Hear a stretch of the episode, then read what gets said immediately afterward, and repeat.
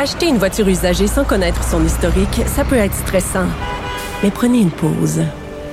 Et procurez-vous un rapport d'historique de véhicule Carfax Canada pour vous éviter du stress inutile. Carfax Canada.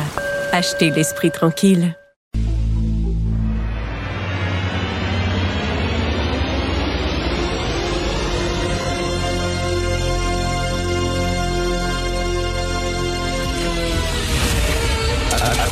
Attention, cette émission est laissée à la discrétion de l'auditeur.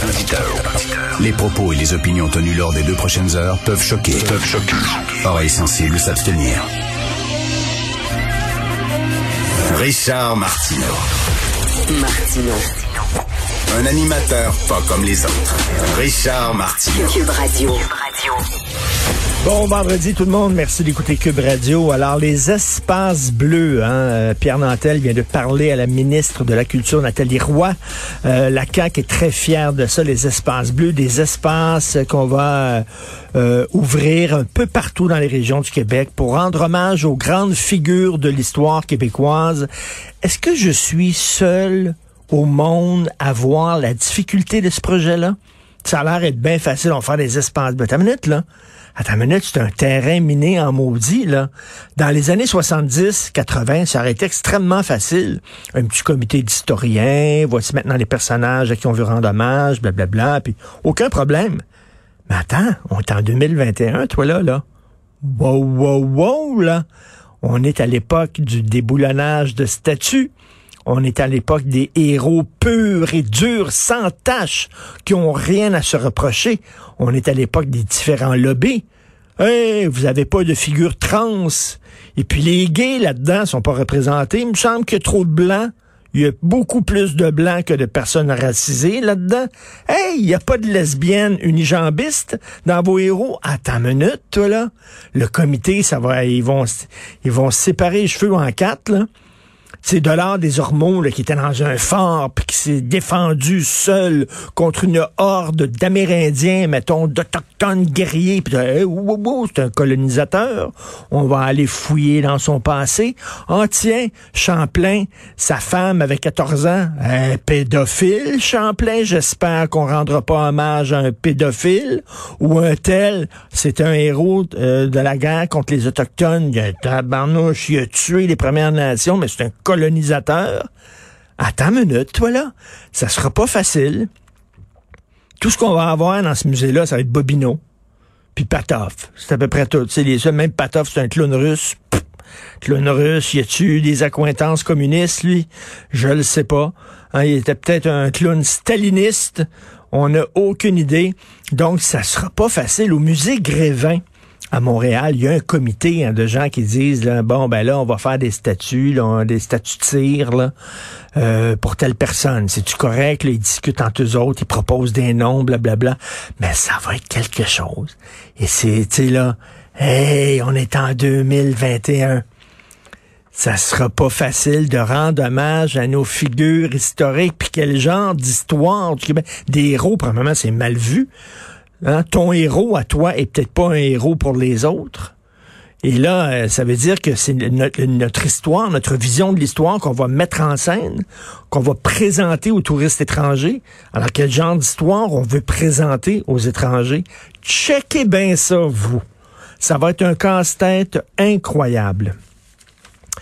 Je vous devez absolument lire un texte qui donne froid dans le dos, le National Post, page A3 sur les pensionnats autochtones, euh, ou ce qu'on appelle en anglais les écoles résidentielles. Alors, moi, la vision que j'avais de ces pensionnats-là, c'est que, bon, on avait envoyé des enfants autochtones là pour les instruire, mais que il y a eu des prêtres pédophiles qui en ont malheureusement profité. Mais là, ce qu'on dit dans le texte du National Post, c'est pas ça c'est que le but premier était d'amener de la chair fraîche aux prêtres pédophiles. Comprenez-vous ce que je vous dis, là? Le but premier, c'était ça. Et là, on parle de pédophilie institutionnalisée. On parle beaucoup de racisme systémique, c'est ainsi le système est raciste en soi, mais là on parle d'une institution qui faisait euh, euh, qui faisait la promotion de la pédophilie, que si on allait chercher ces enfants-là, c'est d'abord et avant tout pour les violer. Fait qu'on les a vraiment littéralement là enlevés de leur famille, les amener là-bas pour que les prêtres puissent s'amuser avec ces enfants-là. C'est, c'est la plupart des 150 000 enfants qui ont été envoyés là ont été molestés, agressés et violés. Et écoutez ça, par les directeurs des pensionnats, par les professeurs, par ceux qui supervisaient les dortoirs et même par les concierges.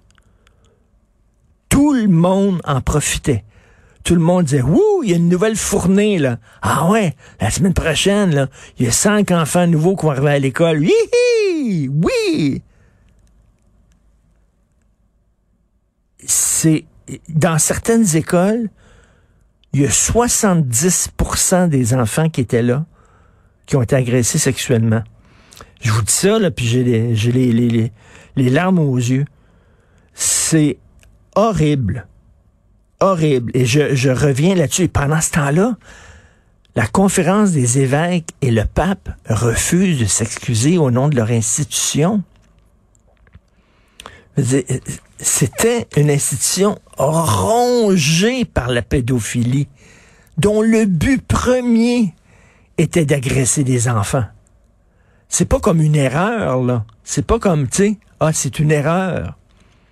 Tu sais, par exemple, quand on parle du, communisme, euh, dans les années 20, 30, 40, ça, ça a donné lieu à des goulags, à de la répression, à des, à des millions de morts, puis tout ça. Puis on disait, oui, mais c'est une erreur. Le communisme, au début, c'était une bonne idée, mais ils ont, ils chiré en chemin. Puis ça a été comme un... Mais là, non. Les pensionnats, c'est pas que ça a chiré en chemin. C'est que l'idée même, c'était ça. Mais je trouve ça absolument, là, c'est une autre façon de, voir les choses et, que, et que moi, que l'institution catholique, tabarnouche. Là, mais moi, une institution au monde qui a tiré au cours de sa vie autant de crackpots et de fous. Autant de pervers et de pédophiles et de... C'est vraiment absolument dégueulasse. C'est sur une note beaucoup plus légère, hein, parce qu'on est quand même vendredi, le début de l'été. Avez-vous déjà mangé ça, un homard stone? Alors, euh, c'est encore dans le National Post. Euh, on parle de cette euh, une, fille qui avait un restaurant de fruits de mer aux États-Unis et qui trouvait ça extrêmement sauvage de prendre les homards et de les jeter dans l'eau bouillante. Et effectivement, c'est assez, assez barbare quand même. C'est bon à maudit du homard, mais c'est assez barbare. Fait qu'est-ce qu'elle faisait? Ce qu'elle faisait, c'est qu'elle les mettait dans des sacs. OK, le plastique avec de l'eau de mer, elle mettait le homard là-dedans, elle fermait le sac, elle mettait une paille dans le sac et là, elle fumait du pot. Les gens pouvaient fumer du pot et envoyaient de la fumée de pot dans le sac. Les homards étaient stone, complètement gelés comme une balle. Le homard était complètement gelé. Et là, une fois qu'il était bien stone, on sortait le homard, puis on le mettait dans l'eau chaude, dans l'eau bouillante, puis ça a l'air qu'il était super cool. Le était super cool.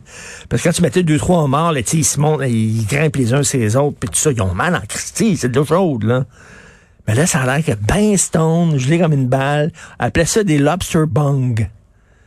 Alors, c'est lobster bung. Et là, effectivement, il y a des gens qui se sont inspirés d'elle, des chercheurs maintenant qui font des recherches subventionnées, financées, des recherches très sérieuses dans des universités pour euh, connaître l'effet du cannabis chez les homards. Je sais pas qu'est-ce que ça va donner exactement. C'est quoi? C'est-tu pour pouvoir aider à manger les homards de façon éthique? Est-ce que les, euh, étudier l'effet du cannabis sur les homards va déboucher sur une, euh, je sais pas, une conclusion, une découverte intéressante pour l'être humain? J'en ai aucune espèce d'idée. Mais elle, c'est ce qu'elle faisait. Elle vivait, elle, vendait des homards gelés comme des balles. C'est beau. Vous écoutez Martineau.